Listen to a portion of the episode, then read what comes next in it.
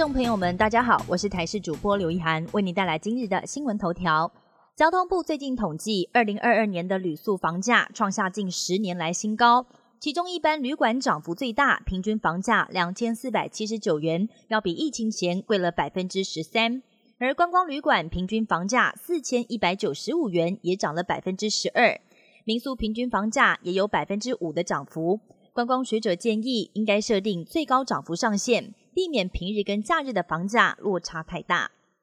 天气转冷，感冒的人也跟着变多，但其实会生病，并不一定是着凉。有医生点出，像是天气冷会让鼻粘液的粘性下降，再加上病毒也更容易存活在物体表面，都会增加传染的几率。机关署则警告，新冠疫情来势汹汹，特别是过去打过旧版新冠疫苗的人，疫苗的保护力已经严重衰退，已经跟没有打过的人差不多了，建议及早把疫苗给打好。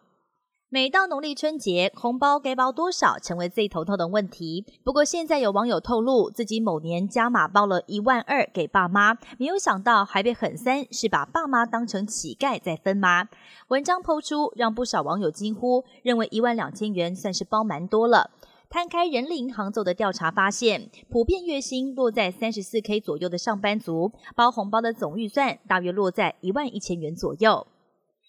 国际焦点：半导体的关键材料。美国乔治亚理工学院跟中国天津大学研究团队近来成功打造出全球第一个石墨烯半导体。石墨烯半导体效率更高，可以拿来制作体积更小、速度更快的电子设备。但石墨烯制造成本高昂，科学家估计可能还需要十年到十五年才有机会量产。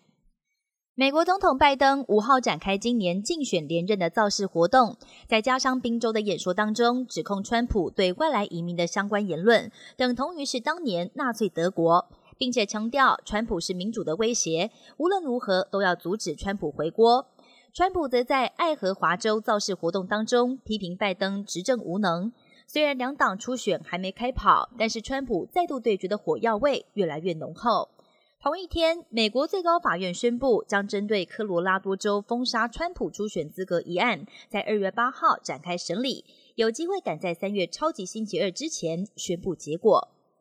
波音七三七 MAX 客机又出包，阿拉斯加航空有一架七三七 MAX 九客机，五号晚上在美西起飞没有多久，一片机身竟然不翼而飞。机舱当时破了一个大洞，舱内立刻失压，飞机也马上折返波特兰机场紧急降落。虽然机上所有人员平安，但全都被吓出了一身冷汗。以上新闻由台视新闻编辑播报，感谢您的收听。更多新闻内容请锁定台视各界新闻以及台视新闻 YouTube 频道。